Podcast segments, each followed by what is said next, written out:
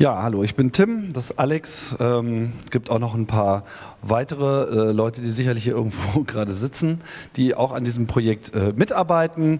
Dieses äh, Projekt läuft ja nun schon seit einigen Jahren und wir, ich möchte jetzt das mal kurz äh, vorstellen. Vielleicht mal so kurzer Check. Wer hat schon mal was von Potlove gehört? Alle? Wer arbeitet regelmäßig mit irgendwas davon? Hälfte. Gut, das ist schon mal eine ganz gute Basis, damit kann ich arbeiten, weil ich war mir nicht so sicher, ob ich jetzt hier die ganze Geschichte nochmal neu erzählen muss oder nicht. Aber äh, vielleicht zur Übersicht nochmal kurz erläutern, was eigentlich bei uns ähm, Phase ist. Wir bauen Infrastruktur, darum geht es, Infrastruktur, also Software konkret, um Podcasting zu ermöglichen. Das ist im Wesentlichen der Podlove Publisher, ein Plugin für WordPress, das sich dort einbindet und das Erstellen und Publizieren von Podcasts einfacher macht. Wir haben den Podlove Webplayer, der am Anfang auch und eigentlich auch immer noch so ein bisschen so ein Aushängeschild auch des Projektes ist, weil es natürlich äh, für Hörerinnen und Hörer so auch das sichtbarste Element ist. Und auch schon vor einiger Zeit haben wir diesen Podlove Subscribe Button hinzugefügt und ich möchte jetzt zu diesen drei Projekten mal kurz erläutern, was da alles so passiert ist. Außerdem gehören natürlich auch noch die Entwicklung von Formaten, technischen Details äh, dazu. Das steht jetzt hier heute nicht so im Fokus. Fangen wir kurz an mit dem Podlove Publisher. Der Podlove Publisher ist derzeit in der Version 2.7 veröffentlicht und das auch schon von seit 2017. Das heißt, wir haben es jetzt äh, geschafft, ein ganzes Jahr weitgehend releasefrei zu sein. Das heißt aber nicht, dass äh, nicht äh, das eine oder andere passiert ist. So oder so ähm, hatten wir so mit den ein oder anderen Umstellungen zu kämpfen, wie das immer so ist. Das Leben kommt ganz gerne dazu. Zuletzt ähm, hatten wir allerdings die Hinzufügung des Podlove Webplayer 4. Das ist im Wesentlichen Alex äh, Werk, der irgendwann mal äh, dazu kam und äh, ein paar gordische Knoten durchgehauen hat, an denen wir doch sehr zu nagen hatten. Und äh, auch in dem Bereich ist eine Menge passiert. Das werden wir gleich nochmal genauer anschauen ein ähm, bisschen weniger beachtet, äh, eigentlich auch nur ein Detail. In dem Release kam noch so ein Shows-Modul, was es äh, den Leuten, die halt so mehrere unterschiedliche Shows innerhalb ihres Podcasts unterscheiden möchten, ein paar Werkzeuge zur Verfügung gestellt hat. Aber ähm, im Großen und Ganzen war es das. Natürlich gibt es immer Bugfix-Releases etc., Kleinigkeiten, die hier und da gefixt werden. Nebenbei läuft aber schon seit dieser ganzen Zeit äh, die Arbeit an Version 2.8, von dem ich mal so hoffe, dass wir das dann so auch in den nächsten ein, zwei, drei Monaten vielleicht auch mal über die Tür kriegen. Warum ist das so schwierig? Also was hinzukommt, sind so Kleinigkeiten wie eine globale Übersicht über die Analytics. Derzeit hat man ja so einen genaueren Blick nur, wenn man einzelne Episoden betrachtet. Ähm, das wird dann eben noch ergänzt, um so einen größeren Übersicht, sodass man quasi auf seinen kompletten Podcast schauen kann und sagen kann, okay, was, wie sehr wird denn hier der Webplayer äh, genutzt in der Gänze, welche Clients greifen hier drauf zu, äh, welche Betriebssysteme kommen zum Einsatz? Und ähm, ähnliche Details, die es halt derzeit nur für Episoden gab, die gibt es dann. Was allerdings eine etwas größere äh, Arbeit ist, an der jetzt schon länger rumgefrickelt wird, ist ein Backend zum Einlesen von Transkripten. Um, ich denke, dass viele bei uns denken das natürlich auch, dass Transkripte so ein bisschen das nächste große Ding eigentlich ist in der Außenwirkung, ein bisschen vergleichbar zu den Kapitelmarken, die, wie ich finde, auch eine ganze Menge bewirkt haben. Und der Publisher hat halt jetzt so ein kleines Backend hinzugefügt, in dem man halt Transkripte in dem etwas skurrilen WebVTT-Format äh, hinzufügen kann. Bin kein großer Freund davon, aber es ist so ein bisschen so eine kleine Internetrealität und damit muss man sich ja dann immer abfinden. WebVTT ist jüngst von W3C so als Standard abgesegnet worden und kommt eigentlich aus dieser Untertitelwelt. Ja, also äh, als ihr alle noch äh, kleine Nerds wart vom Bildschirm, habt ihr sicherlich dann auch immer eure Filme mit so SRT-Dateien äh, ausgestattet, damit es Untertitel gibt. Darauf baut das auf, sieht auch genauso hässlich aus. Ist ein bisschen furchtbar. Bietet allerdings genug Features, dass man Transkripte darüber halbwegs brauchbar transportieren kann und das ist halt jetzt möglich. Das heißt, wenn man in irgendeiner Form Transkripte in dieses Format gegossen bekommt und Systeme wie Auphonic liefern das ja in diesem Format, dann äh, ist es halt möglich, das jetzt zu dem Podcast, zu der Episode hinzuzuladen und äh, dort zugänglich zu machen. Zusätzlich äh, unterstützen wir aber auch die Zuweisung an Kontributoren. Das heißt, wenn es halt mehrere Sprecher gibt, wie es ja üblich ist im Podcast, kann man dann eben auch einzelne Sprechpassagen einzelnen Personen zufügen. Dieses Kontributoren-Feature gibt es im Publisher schon lange. Damit meinen wir halt Leute, die zum Podcast beigetragen haben. Sind natürlich vor allem die Leute, die zu hören sind, aber eben auch äh, Leute, die vielleicht im Hintergrund Support geleistet haben in irgendeiner Form. Ihr werdet das auf zahlreichen Webseiten schon mal gesehen haben.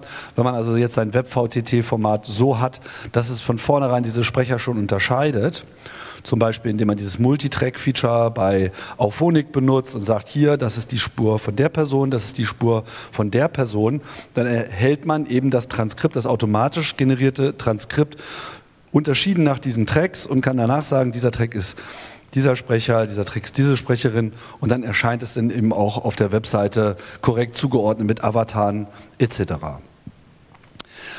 Außerdem ist in dem Release noch die Möglichkeit, ähm, über unser Template-API auf diese Informationen zuzugreifen. Das bietet dann die Möglichkeit, auf der Webseite diese Transkripte auch direkt anzuzeigen. Das heißt, man hat eigentlich nur einen einzigen Einstiegspunkt, man lädt dieses Transkript rein und dann kann man es eben an beliebigen Stellen auch unterbringen.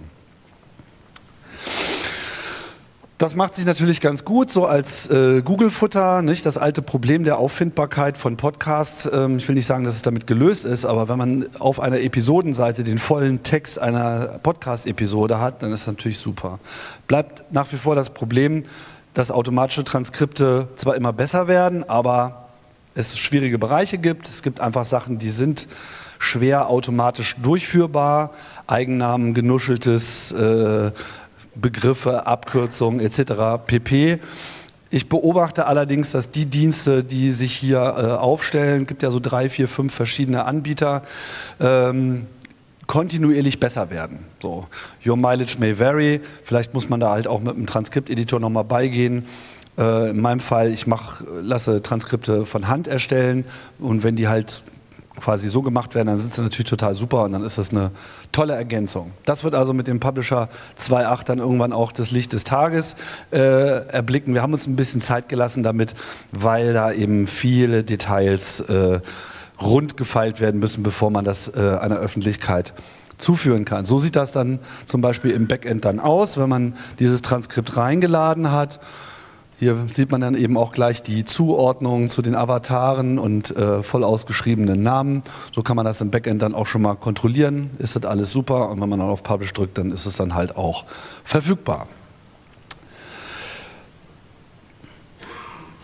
Ja, dann haben wir noch diesen Podlove Subscribe Button.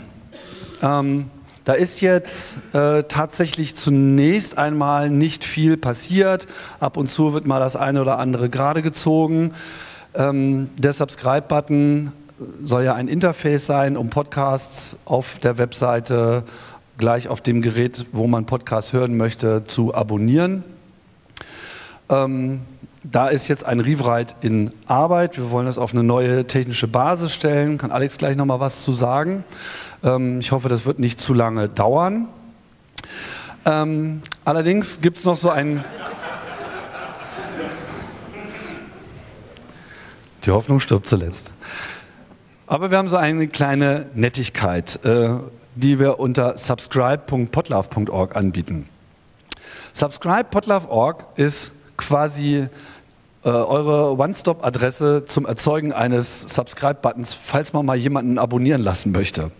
Das heißt, hier wird dieser ganze Button automatisch erzeugt, indem die Webseite einfach den kompletten Podcast-Feed einfach einliest und damit alle Metadaten bereitet. Wer den Button schon mal eingebunden hat, weiß, man muss dann hier, äh, da und da was äh, eintragen.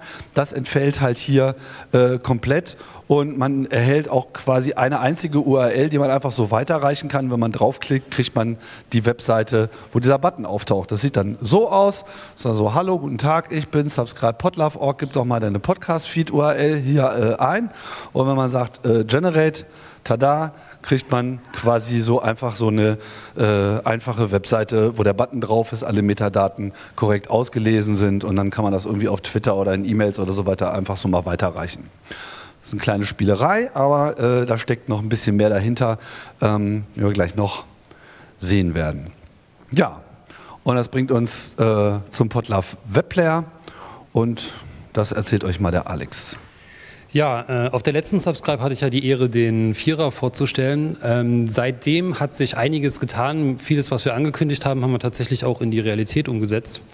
Äh, so zum Beispiel hatten wir auch angekündigt, dass wir einen ähm, HLS-Support mitgeben. Das wirkt auf den ersten Blick erstmal so, als ob das nur für ein Live-Feature sinnvoll wäre, aber tatsächlich ist es auch so, dass es äh, die Performance der einzelnen Episodenwiedergabe deutlich ähm, verbessert. Dadurch, dass der Player nicht mehr so viel buffern muss, äh, reduziert es das Datenvolumen deutlich. Vielleicht soll man kurz erklären, was HLS ist. Äh, HTTP Livestreaming, aber muss nicht unbedingt äh, Livestreaming sein, aber man kann natürlich auch die HLS-Dateien einfach so auf seinen Server mit ablegen. Das hat, glaube ich, Tim auch schon äh, bei einem Großteil seiner Episoden gemacht. Nee, hat er noch nicht gemacht, so. aber äh, will er unbedingt mal äh, machen. Was das bietet, ist, dass man sozusagen sofort abspielen kann und es ist halt auch diese automatische Bandbreitenanpassung, die dadurch ermöglicht wird. Also der Podcast wird verschiedenen Bitraten vorgehalten und wenn man dann halt aus dem Haus läuft und dann irgendwie aus dem WLAN sich rausrupft, ihr kennt das, dann bleibt immer alles stehen. Wenn man halt den Player über HLS bedient, dann läuft das äh, gleich viel smoother. Ja, den Anwendungsfall würde ich gerne sehen, wie jemand im Browser seinen Podcast hört und dann bei seinem Telefon auf mobile Daten switcht. Ich tue sowas. genau. Ja, äh, nebenbei ähm, haben wir im Hintergrund, nicht sichtbar für euch, aber für äh, viele, die darauf angewiesen sind, einen Screenreader zu verwenden, ähm, die Accessibility äh, des Players deutlich verbessert. Das heißt, sämtliche Informationen, die zum Abspielen des, äh, der Episode notwendig sind, sind jetzt auch aus dem Player selbst über den Screenreader auslesbar. Es gibt viel Support für ähm, Tastaturshortcuts, äh, auch die Navigation mit einem Screenreader dadurch sollte jetzt deutlich einfacher sein. Falls, falls äh, jemand von euch auf diese Features angewiesen ist ja. oder Accessibility-Erfahrungen hat beim Testen, bitte, bitte Feedback äh, brauchen wir, weil wir ja. haben da zu wenig Einschränkungen. Ist tatsächlich auch schwer für, für äh, jemanden ohne äh, eine solche Einschränkung tatsächlich ähm, zu testen. Also es ist schon, schon beachtlich, was, was man da tatsächlich alles ermöglichen kann. Und je mehr Feedback wir dafür kriegen, umso besser wird das dann auch. Dann ähm, gibt es den Webplayer sowie den Subscribe-Button auch ähm, als CDN. Das ist ganz, äh, glaube ich, äh, elegant für ähm, die Einbindung, vor allen Dingen, wenn man ähm, jetzt nicht unbedingt den Player selber liefern möchte, weil äh, über das CDN bekommt ihr immer die aktuellste Version. Sobald ähm, wir also einen Release äh, ziehen, wird die daraus ausgespielt. Das kann manchmal dazu führen, dass vielleicht ein, ein, zwei Features brechen, aber der Fix kommt dann meistens ziemlich zügig hinterher. Ähm, ja, und weiterhin natürlich die äh, angekündigten Transkripte. Das war also der Cliffhanger bei der letzten Subscribe. Ähm, das war auch das große Ziel, mit dem wir angetreten sind, erstmal die technologische Basis für die Transkripte zu schaffen. Und ähm, so wie das aussieht, äh, liefert das der Player auch. Ich habe mal so drei so kleine Beispiele mitgebracht, wie das dann aussehen wird. Ähm, die ze zeige ich euch gleich danach. Und äh, einen kleinen Ausblick gibt es dann auch, denn ähm, ich plane oder wir planen, den Player weiter modular zu machen. Das heißt also, wir wollen die Einzelteile des Players ähm, einzeln konsumierbar machen. Das heißt, für Entwickler und insbesondere für Entwickler soll es möglich sein, dass einzelne Komponenten selbst ähm, zusammengesteckt werden können, sodass ganz neue Variationen des Players entstehen können.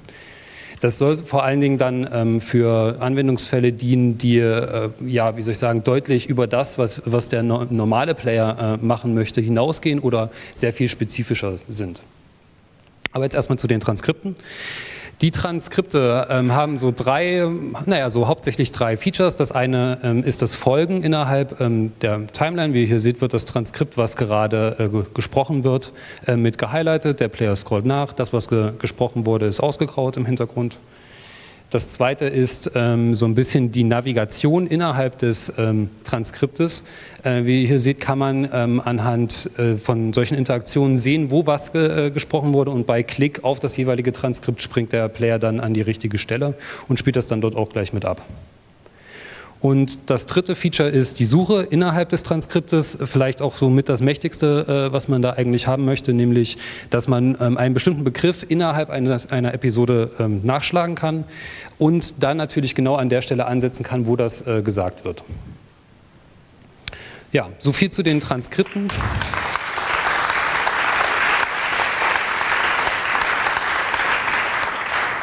Ja, so viel zu den Transkripten. Ähm, einen kleinen Ausblick habe ich mitgebracht, äh, was wir noch weiterhin planen. Und zwar ist es ähm, das. Das sieht ein bisschen anders aus als das, was der Player so jetzt gerade bieten kann.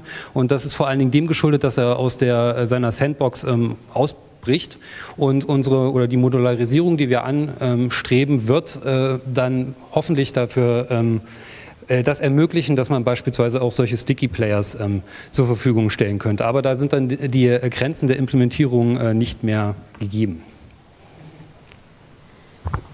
Ja.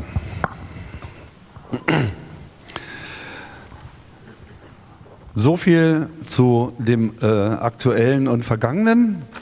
Und jetzt möchte ich noch ein paar Sachen zu unserer äh, zukünftigen Ausrichtung sprechen. Das Projekt ist ja schon relativ lange unterwegs und äh, wie das immer so ist bei solchen Open Source Projekten, man hat da so seine Highs und so seine Lows.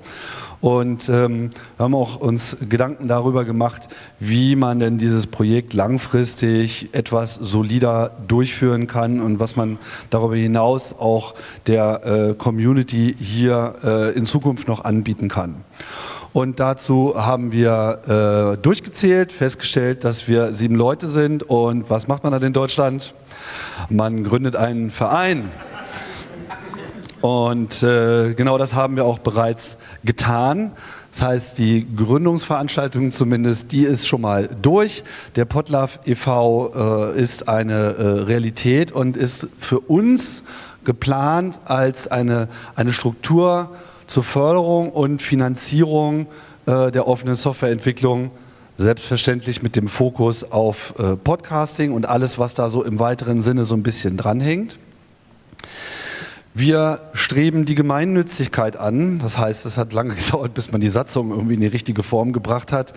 Ähm, das ist noch lange nicht durch. Also äh, wir haben noch ein paar administrative Wege zu gehen und am Ende hängt man ja da von dem Wohl und Wehe des Finanzamts ab. Aber das ist sozusagen unser Ziel. Also wir werden das äh, im Zweifelsfall so lange nachbessern, bis das anerkannt wird, weil wir wollen halt die Möglichkeit schaffen, hier äh, gemeinnützig zu sein, sprich eben auch absetzbare Spendenmöglichkeiten anzubieten und ähm, über andere Instrumente wie zum Beispiel Fördermitgliedschaften äh, es zu ermöglichen, hier eine kontinuierliche Finanzierung von Projekten nicht nur Potlove selber, aber vor allem natürlich erstmal äh, zu bauen, um einfach hier eine gewisse Unabhängigkeit für Entwicklerinnen zu schaffen, die einfach erforderlich ist, weil alle stecken natürlich auch noch irgendwie mit einem oder beiden Beinen in irgendeinem äh, Job andere haben vielleicht ein bisschen mehr Zeit, aber können sich das dann eben trotzdem nicht leisten, weil sie in irgendeiner Form die Kohle ran schaffen müssen. Ihr kennt das, so ist es immer. Und ja, wir äh, hoffen, dass wir mit diesem Vehikel da äh, langfristig irgendwas aufbauen können. Äh, das gilt vor allem für die Sachen, die im Open Source immer sehr schwierig sind so klar, man kriegt äh, motivierte äh, Entwickler, dann wird halt irgendwas äh, schon mal gestartet, das macht irgendwie Spaß. Aber es gibt dann immer mal wieder so Momente, da bräuchte man einfach mal so für einen Monat oder zwei Leute, die man von außen reinholt. Insbesondere so Bereiche wie User Interface, ganz schlimm User Experience, da braucht man auch erfahrene Leute in der Benutzererfahrung, die äh, das Handwerk auch wirklich können, aber die braucht man vielleicht nicht dauerhaft, sondern die braucht man immer in so kritischen Momenten, wo man mit dem Projekt wieder mal ein großes Ding angehen will und sich überlegt, so okay, was brauchen wir denn eigentlich? Und genauso äh, Security ist natürlich ein Thema. Wenn man Software abliefern will, dann soll die natürlich auch sicher sein und äh, da muss man sich mal Security-Experten holen. Das sind nur so ein paar Beispiele. Wir könnten jetzt noch diverse andere einfallen äh, und da ist es halt halt gut, wenn man einfach mal so ein kleines äh, Reservoir an Finanzen hat, mit dem man sagen kann, okay, das machen wir jetzt einfach mal, äh, damit der Rest auch wieder weiter marschieren kann. Ja, wie gesagt, jetzt ist der Schwerpunkt erstmal vollständig auf äh, Podlove und dann schauen wir mal, wie das läuft. Vielleicht äh, kommt da noch mehr.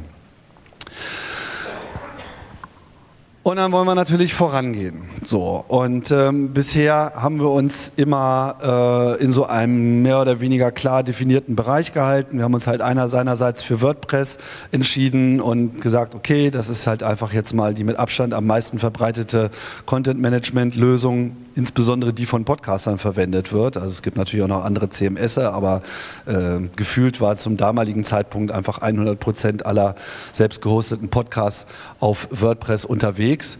Und wir wollen jetzt aber den nächsten äh, Schritt gehen und um diesen Schritt gehen zu können, war uns auch klar, dass wir das Ganze auf eine komplett neue technische Basis stellen müssen. Erstens ist die alte technische Basis ein bisschen langweilig geworden, macht einfach keinen Bock, immer wieder in demselben Misttopf äh, zu rühren und äh, haben uns da auch äh, für etwas entschieden. Ähm, wir werden äh, die Programmiersprache Elixir und das äh, dazugehörige Phoenix Framework verwenden Weiß nicht, ob das äh, euch viel sagt. Muss es jetzt eigentlich an der Stelle auch gar nicht. Ähm, kurz gesagt, es ist äh, funktionale Programmierung. Viele Sachen gehen damit auf einmal äh, viel leichter, wenn man sich da erstmal reingefuchst hat. Und das bietet auch so die Basis äh, für Performance und Stabilität, die uns extrem wichtig ist, um das zu bauen, was wir bauen möchten. Genauso äh, und da äh, hat Alex ja schon große Schritte äh, getan. Wollen wir uns also noch moderner aufstellen, was äh, die Adressierung des Webs betrifft, was Frontends betrifft. Da einfach auch wirklich äh, an der Spitze äh, mitmarschieren und nicht ewig hinterherhängen, weil es ist doof. Und das eben von mir gezeigte Subscribe Podlove.org, das ist so ein kleines Ding, das nutzt eben schon mal diese technische Basis. Das ist jetzt kein großer Wurf oder so, aber es war so vorher, war das immer so, ja, das wäre ja mal ganz nett, wenn wir das hätten, aber irgendwie schwierig mit PHP und äh, in Elixir ist das dann halt äh, von Erik ein paar Tagen mal runtergehackt worden, weil ging halt einfach. Und das ist so auch der Moment, in dem wir uns so in den letzten Monaten so ein bisschen befunden haben. Verschiedene Sachen sind ausprobiert worden, ein paar andere Vorläuferprojekte an anderen Orten äh, sind mit derselben Technik weit gekommen und das hat uns dann einfach ähm, ja, das hat uns einfach ermutigt, diesen Weg jetzt weiterzugehen und das einfach als unsere nächste technologische Basis zu wählen. Insofern, wenn ihr Erfahrungen habt mit der äh, Erlangen äh, Elixir Welt oder auch dem Phoenix Framework, äh, kommt alle äh, zuhauf. Wir haben sicherlich eine ganze Menge zu tun für euch. Ja, aber was wollen wir denn jetzt eigentlich bauen? Was wir bauen wollen, ist der Podlove Radiator. Und der äh, Radiator soll ganz ordentlich abstrahlen. Wir haben uns nämlich darüber Gedanken gemacht, was bräuchten wir denn jetzt eigentlich, wenn man diese WordPress-Infrastruktur ersetzen möchte. Und dazu ähm, kam man, kamen wir dann halt äh, eigentlich zur Erkenntnis, was es braucht, ist eine echte serverbasierte Lösung zum Podcast-Hosting. Derzeit macht der Publisher das ja so ein bisschen. Ne? Man hat dann seine Download-Files noch irgendwo anders und naja, wenn so ein WordPress-Blog dann erstmal unter Attacke kommt, man auf einmal unter Popularität leidet, dann äh, muss man sich dann auch viel darum kümmern, dass das Ding dann überhaupt noch läuft oder halbwegs äh, schnell läuft. Das waren schon so einige Schmerzen und letztlich möchten wir also äh, unsere Infrastruktur ergänzen um etwas, was wir so noch nicht hatten, nämlich eine Software, mit der man Podcast komplett vollständig von einem eigenen Server aus hosten kann und das aber auch nicht nur für einen einzelnen eigenen Podcast, sondern im Prinzip für beliebig viele. Das heißt, was mit dieser Software möglich werden soll, sind so Dinge wie Community Hosting. Ich setze einfach mal einen Server auf, was weiß ich hier, Podcast-Partinnen, ähnliche äh, Projekte, die einfach auch sagen wollen, na ja, wir wollen auch einfach äh, den Zugang so leicht machen. Wir haben da mal so einen Server, da könnt ihr irgendwie euren Podcast drauf hosten, weil ist alles schon da, klick, klick. Also eine Multi-Podcast-Download-Lösung. Natürlich kann man sowas dann auch in Firmen einsetzen. Wir haben uns ja von Anfang an bei Podlove darauf geeinigt, dass wir generell alles nur unter dieser MIT-License äh, veröffentlichen, also nicht nur frei, sondern halt auch ohne Strings attached. Das heißt, man könnte sowas auch in-house in irgendwelchen äh, Firmen lösen. Man könnte aber auch äh, einen Podcast-Hoster damit aufmachen, wenn man möchte. Äh, eine Besonderheit äh, vielleicht ist, dass wir halt hier eine sogenannte First Class Citizen API machen. Das heißt, das Ding hat nicht nur eine API, sondern der Plan ist, jegliche Funktionalität auf diesem Ding per API zugreifbar zu machen. Das heißt, es geht nicht nur darum, eine Software zu haben, die jetzt auf dem Server läuft, wo man schön drauf rumklicken kann und man hat da so ein Webinterface, sondern das Ziel ist, jegliche Funktionalität nach außen zu stellen. Und das erlaubt dann zum Beispiel die Integration in andere Content-Management-Systeme.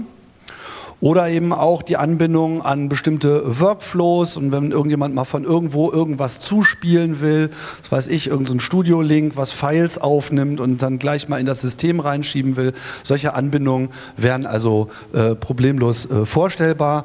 Und natürlich ermöglicht uns das dann auch so einen Migrationspfad in der Zukunft zu bauen, dass man zum Beispiel statt des Publishers von heute einfach ein entsprechendes Frontend für den Radiator in sein WordPress lädt oder eben auch in irgendein anderes CMS und dann im Prinzip genauso arbeiten kann wie vorher, nur dass der Kram jetzt woanders ist und aus dem eigenen WordPress äh, weg ist. Damit entfallen dann halt die entsprechenden Schmerzen bei Umziehen und äh, Domainwechsel und all dieser ganze Kram, der extrem elend ist äh, unter WordPress und andere Sachen, weil es halt einfach äh, voneinander entkoppelt ist. Man loggt sich einfach ein und dann ist irgendwie alles da. Ganz einfach. sagt das. Sagt er so. Außerdem wollen wir natürlich hier auch den ganzen Workflow mit reinbauen. Das war uns beim Publisher schon immer total wichtig das ist auch irgendwie so ein bisschen gelungen. Also man hat sich immer schon so ein bisschen daran orientiert, aber man kann jetzt in WordPress, wo man eigentlich immer die ganze Zeit nur irgendwelche Formulare ausfüllt und abspeichert, nicht wirklich Workflows äh, herstellen. Und das ist hier der Sinn der ganzen Geschichte. Das heißt, das System speichert nicht nur die eigentlichen Podcasts und die Metadaten der äh, Episoden, sondern natürlich kann man dann auch gleich seine Files da hochladen. Man kann das Processing ansteuern. Dienste integrieren äh, wie Auphonic oder vergleichbare äh, Systeme. Vielleicht bietet es auch eine eigene Funktionalität an der Stelle. Das ist alles noch nicht entschieden. Müssen wir mal schauen, wie wir da vor, äh. Aber quasi alles, was so wichtig ist. Ne? Encoding, beziehungsweise wenn man mit Ultraschall solche Sachen vielleicht schon gemacht hat, dass man diese Schritte auch entsprechend überspringen kann. Nicht jeder hat dann einen anderen Workflow und natürlich erzeugt das Ding auch selber die Feeds. Das ist natürlich ganz klar. Das macht ja der Publisher heute auch. Das ist kein Hexenwerk. Aber was halt dann wiederum komplett dazukommt, ist die Möglichkeit auch, die Download selber anzubieten aus demselben System heraus, das möglichst schnell und performant. Und wenn man dann soweit äh, schon ist, sehen wir da alle Möglichkeiten, dann zum Beispiel über diesen Umweg von dem HLS, was wir gerade erwähnt haben, sprich alles gleich so in Häppchen aufzuteilen, dass man das auch über das Protokoll rausjagen kann. Und dann sind halt auch die Türen geöffnet für äh, Streaming oder eben dieses Player-Streaming. Äh, und äh, da wir in diesem Fall, anders als in der derzeitigen Lösung, auch diesen Zugriff auf die Downloads direkt unter unserer eigenen Fuchtel haben, wird uns das die Möglichkeit bieten, die jetzt schon ganz brauchbaren Analytics nochmal auf eine ganz andere Basis zu stellen, weil wir eben nicht nur die Frontend-Informationen erhalten, wie bisher, sondern eben zusätzlich auch noch die Backend-Informationen und unsere Vorstellungen, unsere Wünsche sind, das so miteinander zu kombinieren, um einfach noch etwas solidere Aussagen darüber treffen zu können, was denn nun tatsächlich auf diesem Server abgeht. Ja, das Gute ist, ähm, ist ja mal ein bisschen schwierig zu sagen, äh, wir machen das jetzt mal und dann passiert wieder nichts. Wir sind jetzt in der glücklichen Lage im Rahmen des äh, WEM-Projektes, was bei Spiegel Online gestartet worden ist, hier eine Förderung erhalten zu haben. Das heißt, die Ausnahme äh, oder die Besonderheit der aktuellen Situation ist, dass wir jetzt mal wirklich mit einem Kernteam äh, zumindest so für die nächsten sechs Monate mal stramm voranmarschieren können. Heute können wir euch noch nichts zeigen. Da Dinge werden entwickelt, aber wir sind noch ganz äh, weit davon entfernt, dass man jetzt hier irgendwelche flashy Demos äh, abfahren kann. Ich hoffe, dass sich das auch bald ändern wird. Darüber hinaus wollen wir natürlich an diesem Projekt weiterarbeiten und schauen halt mal, wie wir das eben zum Beispiel mit diesen Fördermitgliedschaften, die ich schon erwähnt habe, im Potlove e.V. oder eben andere äh, Ideen äh, weiterentwickeln können, weil wir wollen halt, dass das Ding endlich mal existiert, weil es wird einfach mal Zeit. Wer Lust hat von euch äh, oder Leute kennt, die hier vielleicht kontributieren möchten, Code erzeugen wollen. Wir haben auch über den Radiator hinaus eine ganze Menge äh, lustige Baustellenideen, wo man nochmal die Spitzhacke äh, reinhauen könnte. Ähm, der Collaborator soll irgendwann einmal dazustoßen und überhaupt ist das ganze System mehr wie so ein Podcast-Betriebssystem geplant, in das man halt immer wieder neue Apps noch mit reinsteckt, die diesen Workflow in alle Richtungen noch erweitern. Wir fangen halt nur mit diesem Download- und Hosting-Teil an, weil das ist das Erste, was wir jetzt erstmal hinstellen müssen, weil sonst macht alles andere keinen Sinn. Aber es gibt so viele äh, bekannte Probleme, ja, beim Podcast erzeugen, die derzeit noch überhaupt nicht adressiert sind. Warum gibt es kein Redaktionssystem? Warum kann man nicht mit mehreren Leuten Inhalte planen, Sendungen planen? Warum kann man nicht Links einsammeln, Shownotes von vornherein schon mal zusammenstellen und sich vielleicht daraus auch eine Timeline zusammenbauen, an der man sich dann während einer Sendung entlang handeln kann? Das ist so eine, also ein Bereich, den wir ganz gerne noch weiter äh, ausbauen möchten. Eine andere Idee ist dann halt diese Entwicklung der Transkripte voranzutragen. Wie vorhin schon erwähnt, äh, Transkripte sind ein kniffliges Thema, weil nicht durch die automatische Transkription die Ergebnisse nicht optimal sind. Dafür sind sie natürlich relativ günstig herstellbar. Wenn man Möglichkeiten findet, hier eine Community an dem Bearbeiten von Transkripten zu beteiligen, denke ich mal, wäre hier noch eine ganze Menge möglich. Ja. Und das war es dann eigentlich auch schon, unser Ausblick. Wir machen jetzt gleich noch äh, Workshops. Wer Lust hat, kann sich ähm, eine Viertelstunde irgendwo in der Sendepause einfinden. Da beantworten wir gerne hier Erik Dom und alle, die noch äh, da sind, Fragen zu Potlove, also sowohl zum Publisher, so wie er jetzt ist, wenn ihr da Fragen habt, als auch gerne zur Zukunft. Und magst du das ausführen? Ja. Genau, äh, 17 Uhr gibt es dann einen äh, UI-Workshop für äh, Entwicklerinnen. Da geht es äh, vor allen Dingen darum, dass ich euch mal so zeigen möchte, ähm, was wir geplant haben für den modularen Player und äh, für unsere UI-Entwicklung im Generellen. Ja, und das war es dann auch schon. Vielen Dank fürs Zuhören.